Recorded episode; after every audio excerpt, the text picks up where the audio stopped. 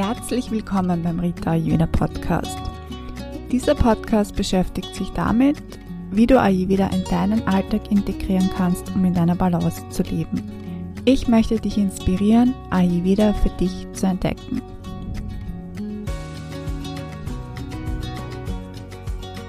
Mein Name ist Rita und ich bin diplomierte Ayurveda-Praktikerin und Ernährungswissenschaftlerin. Und in dieser Folge möchte ich dir ein paar Rhythmen, die der Ayurveda kennt, vorstellen und dir ein paar Tipps geben, wie du deinen eigenen Rhythmus findest. Der Ayurveda ist die Wissenschaft des Lebens. Das bedeutet ja auch übersetzt der Begriff Ayurveda. Und zwar ist es die Wissenschaft von deinem eigenen Leben. Und eines der Ziele des Ayurveda ist es, dass du eine Lebensgestaltung findest, mit der es dir gut geht und die dir Lebensenergie bringt.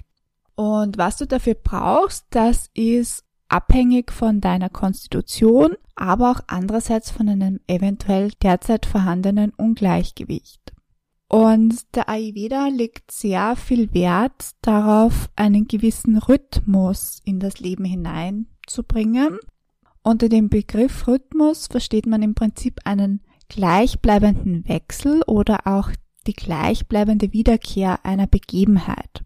Und das hat den Grund, dass wir als Menschen eigentlich sehr rhythmische Wesen sind und uns so eine gewisse Routine, auch Stabilität in unserem für gewöhnlich sehr schnellen Alltag gibt. Und die Menschen haben eigentlich immer nach bestimmten Rhythmen gelebt. Früher waren diese sehr stark an die Natur angebunden. Aber die Menschen haben auch immer wieder Rhythmen kreiert. Also so kehren bestimmte Feiertage jedes Jahr wieder. Geburtstage werden jedes Jahr gefeiert. In der heutigen Zeit sind aber viele Rhythmen verloren gegangen, beziehungsweise ist diese Anbindung an die natürlichen Rhythmen sehr entkoppelt. Im Ayurveda gehen wir, wie gesagt, davon aus, dass wir als Menschen an den natürlichen Rhythmus der Natur angebunden sind. Da gibt's den Rhythmus von Tag und Nacht, aber auch den Rhythmus der Jahreszeiten und den dritten Rhythmuszyklus, den ich vorstellen möchte, ist einfach der Rhythmus über die Lebensspanne. Und das können wir ganz gut an uns selbst beobachten, wir machen uns das aber oft nicht bewusst, dass einfach diese Veränderungen im Rhythmus auch etwas mit uns machen, mit unserer Energie machen. Überleg einmal, du fühlst dich anders, wenn es hell ist oder wenn es dunkel ist, von der Tageszeit her. Das macht von deiner Energie her einen Unterschied. Tagsüber herrscht generell so die Energie des Tuns vor und in der Nacht herrscht die Energie der Ruhe vor. Aber auch jede Jahreszeit hat so seine Energie. Der Frühling hat so die Energie des Wachstums, der Sommer ist so eine sehr heiße Jahreszeit, hat die Energie der Reifung, wenn die Früchte ausreifen. Und der Herbst ist so eine kaltwindige Jahreszeit und so die Zeit der Ernte. Und der Winter hat eher eine kalte Energie und eher so die Intention des Rückzugs und des Krafttankens. Wenn du das für dich mal beobachtest, dann wirst du sehen, dass du dich diesen natürlichen Rhythmen zwar zum Teil entziehen kannst, aber eben nicht ganz. Es wird immer so sein, dass du dich in der Nacht müder fühlst als tagsüber zum Beispiel. Und es wird immer so sein, dass dich die Energie der Jahreszeit einfach zu einem gewissen Teil auch beeinflusst. Und wie ich schon vorher erwähnt habe, sind wir im Prinzip rhythmische Wesen und auch welches Dosha vorherrschend ist, hat ein bisschen damit zu tun, ob wir mit Rhythmus besser oder eher nicht so gut umgehen können. Personen, die sehr viel Kaffer in sich haben, die lieben zum Beispiel gleichbleibende Abläufe. Für die ist es super einfach, einen geregelten Tagesablauf einzuhalten. Die sind sogar sehr dankbar, wenn sie wissen, was sie erwartet und wenn da ständig einfach Änderungen im Rhythmus da sind, das macht die eher, also das raubt ihnen eher ihre Energie. Und es kann aber sein, wenn das Kaffer sehr hoch ist, dass es da auch so ein bisschen zu einem Festfahren oder Anhaften an diesen Routinen kommt.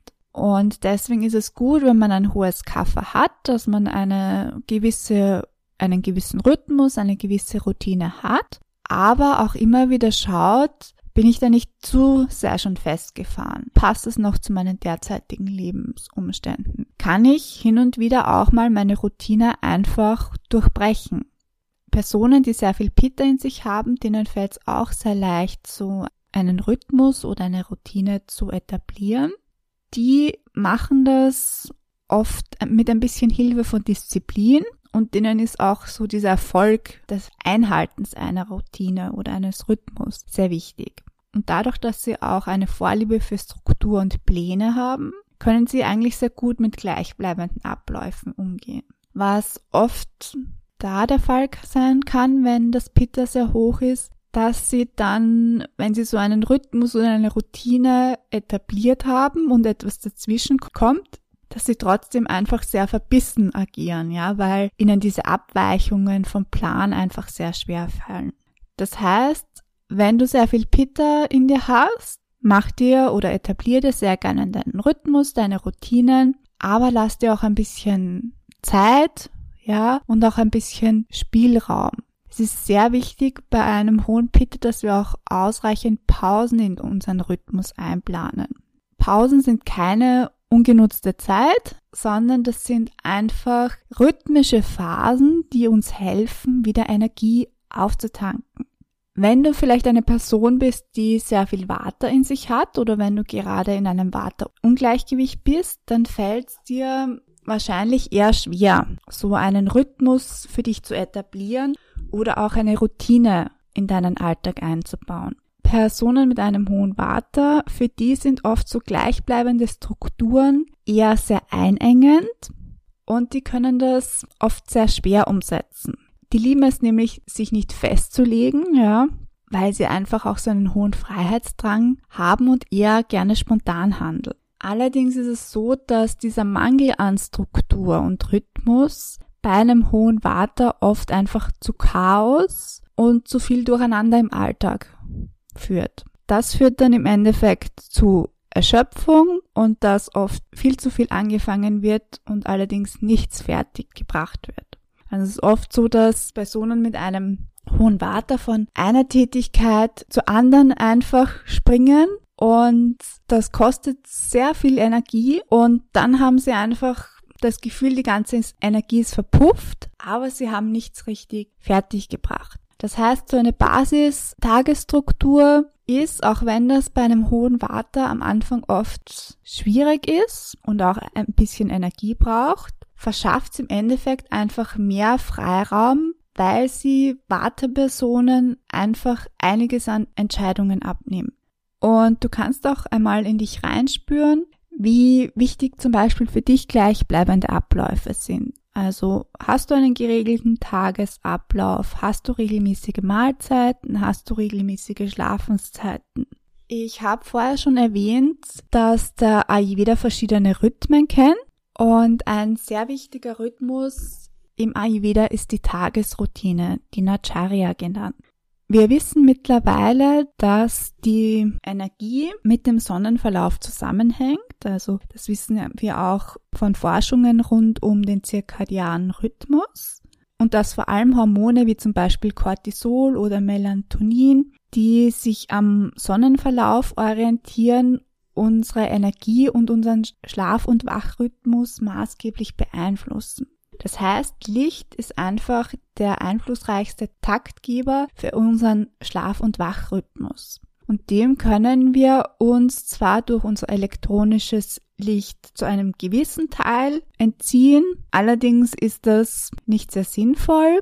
Wir können dieses Wissen aber auch nutzen, um einfach im Zusammenhang oder in Zusammenarbeit mit diesem Rhythmus zu arbeiten. Und dadurch haben wir einfach auch mehr Energie in unserem Alltag.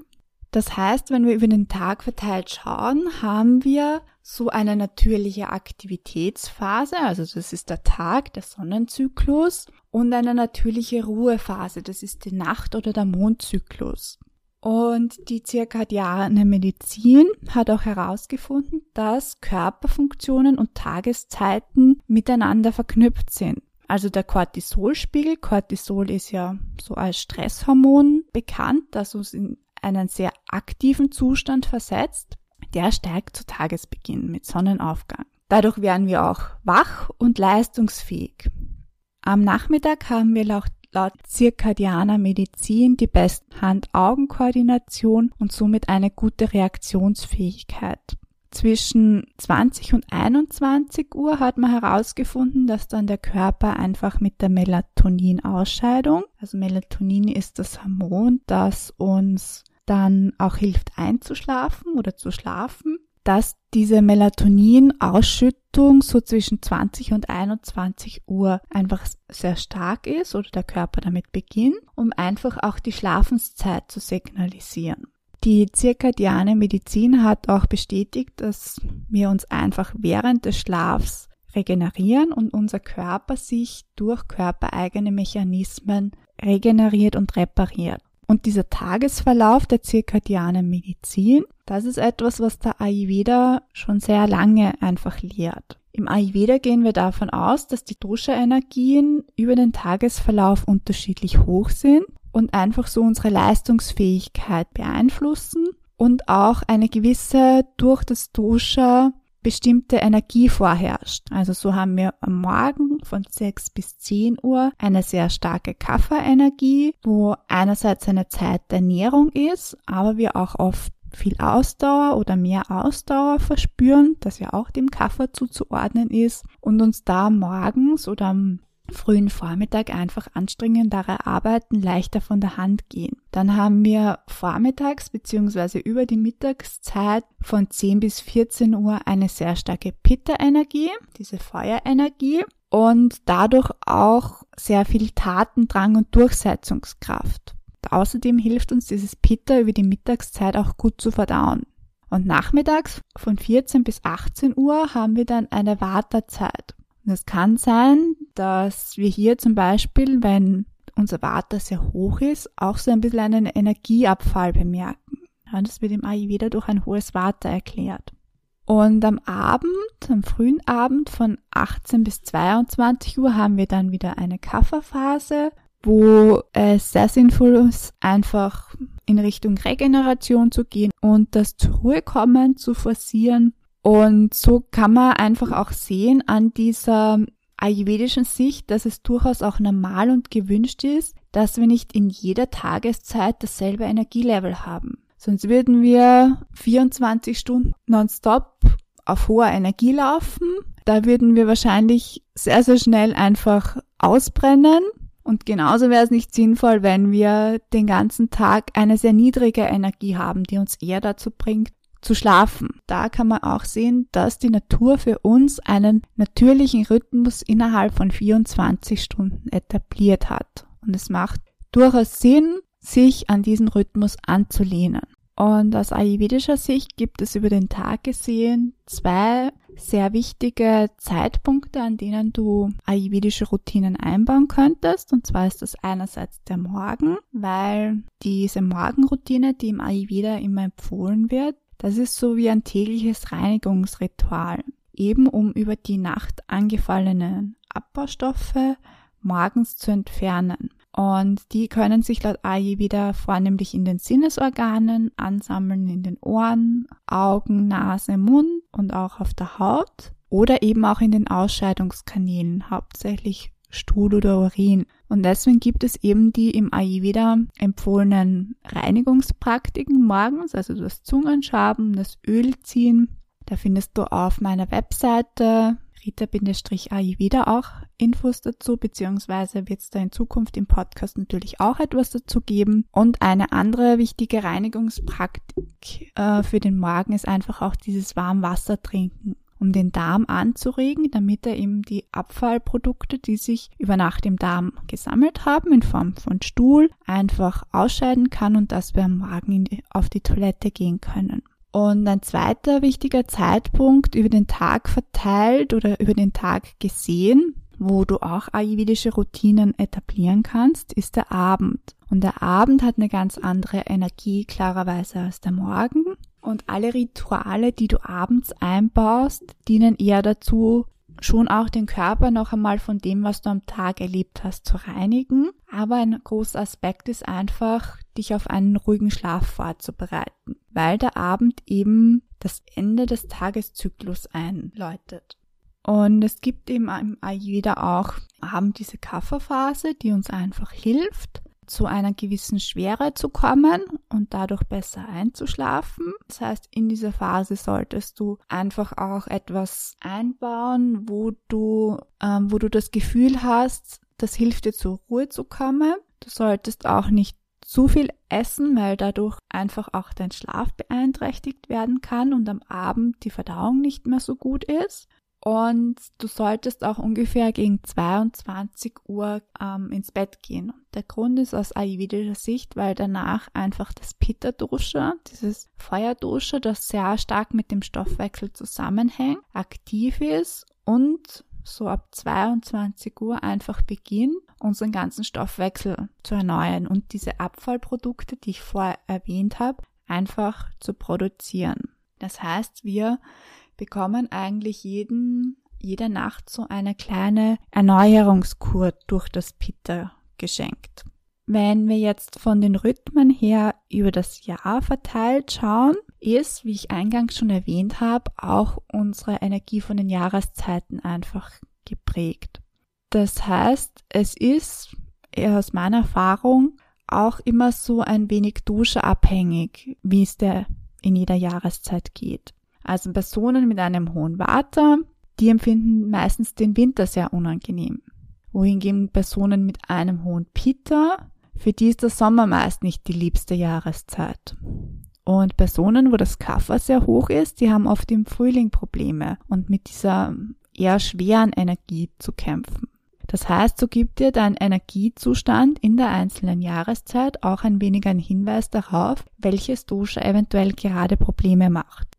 Und ich habe vorher erwähnt, dass einfach der Einfluss des Lichts eine sehr große Rolle spielt und das ist natürlich auch auf die Jahreszeiten zu beziehen, weil wir auch unseren eigenen Biorhythmus haben und das wirst du vielleicht auch schon erwähnt, erlebt haben, dass du in den einzelnen Jahreszeiten vielleicht auch ein bisschen einen anderen Rhythmus hast.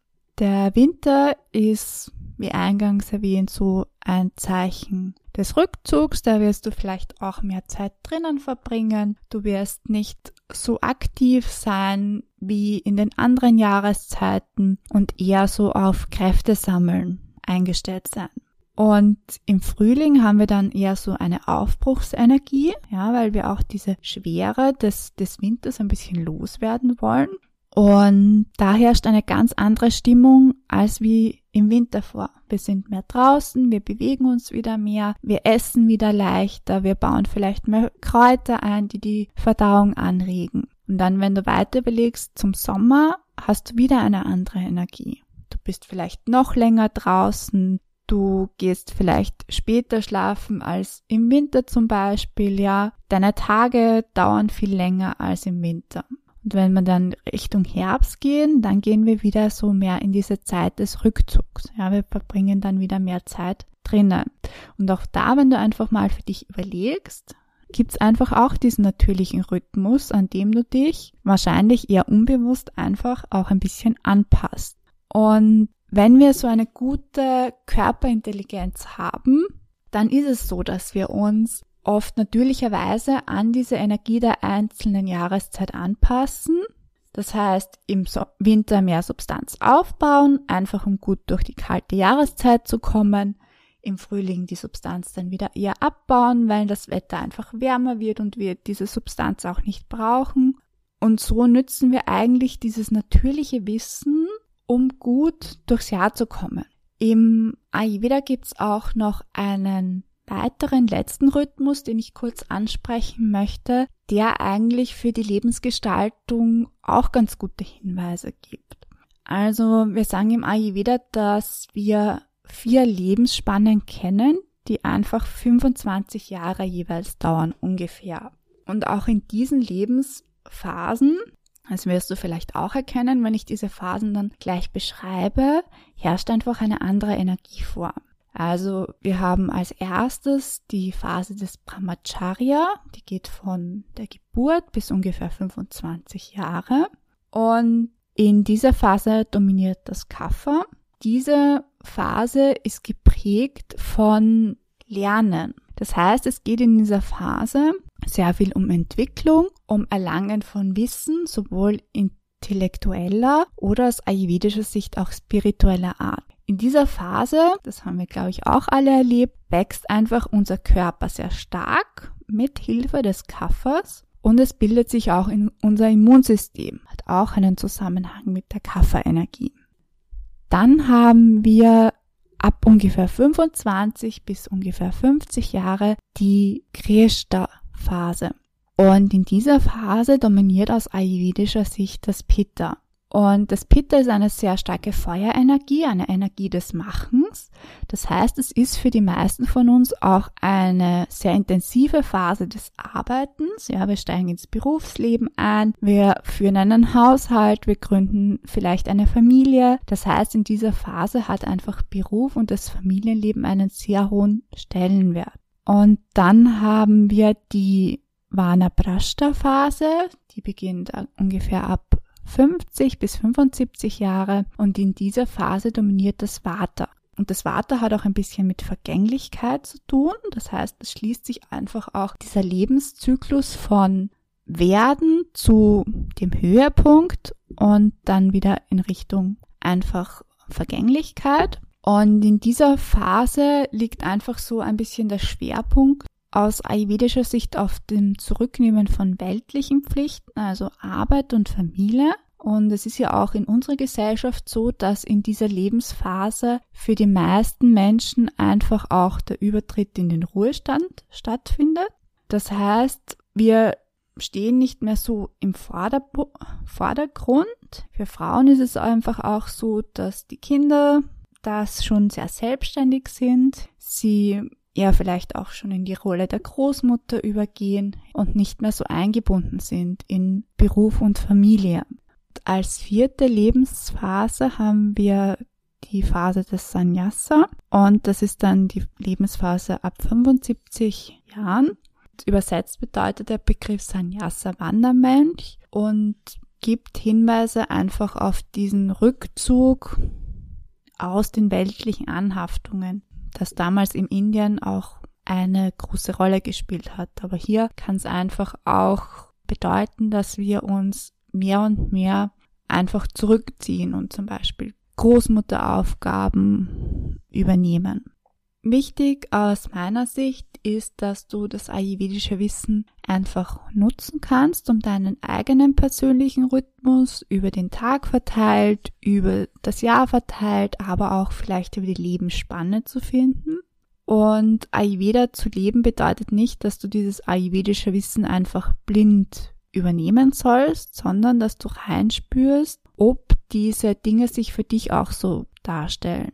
Daher nutz einfach die Erkenntnisse, die der Ayurveda zu bieten hat. Vielleicht war dir das auch gar nicht so bewusst, dass es durchaus einfach Sinn macht, auf den Tagesrhythmus zu schauen, auf den Jahreszeitenrhythmus zu schauen und nutz einfach diese Erkenntnisse, um für dich passende Routinen und deinen eigenen Rhythmus zu finden.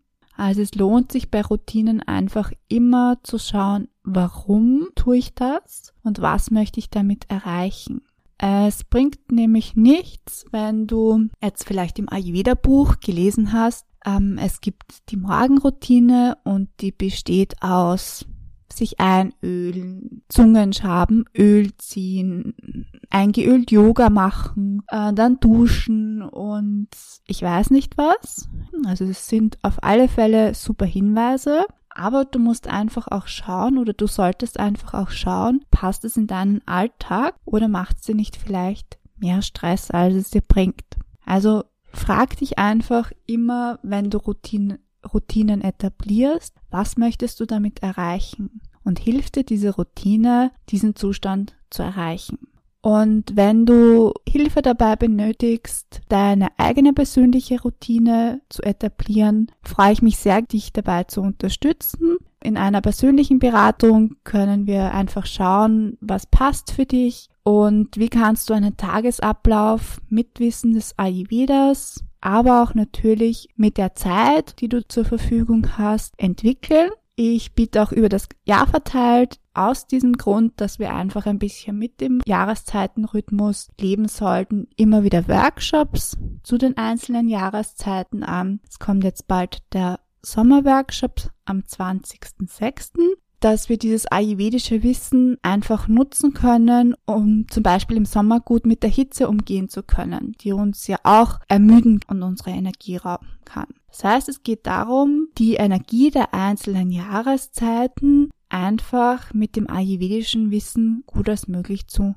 unterstützen, damit du in dieser Jahreszeit gut in einer Balance bleiben kannst. Gut, das war ein bisschen Info von meiner Seite, wie du das Wissen des Ayurvedas nutzen kannst, um deinen eigenen Rhythmus zu etablieren. Ich hoffe, dass du dir aus dieser Folge etwas mitnehmen konntest. Wenn dir der Podcast gefallen hat, dann freue ich mich, wenn du den Podcast abonnierst und auch eine positive Bewertung hinterlässt. Das hilft dem Podcast einfach bekannter zu werden und dadurch auch mehr Personen erreichen zu können. Wenn du Interesse hast, einmal einem, einem Workshop von mir teilzunehmen, ich arbeite sehr viel mit dem Thema Routinen und eigene Rhythmen etablieren. In den Shownotes findest du meine Webseite rita-ayurveda.at.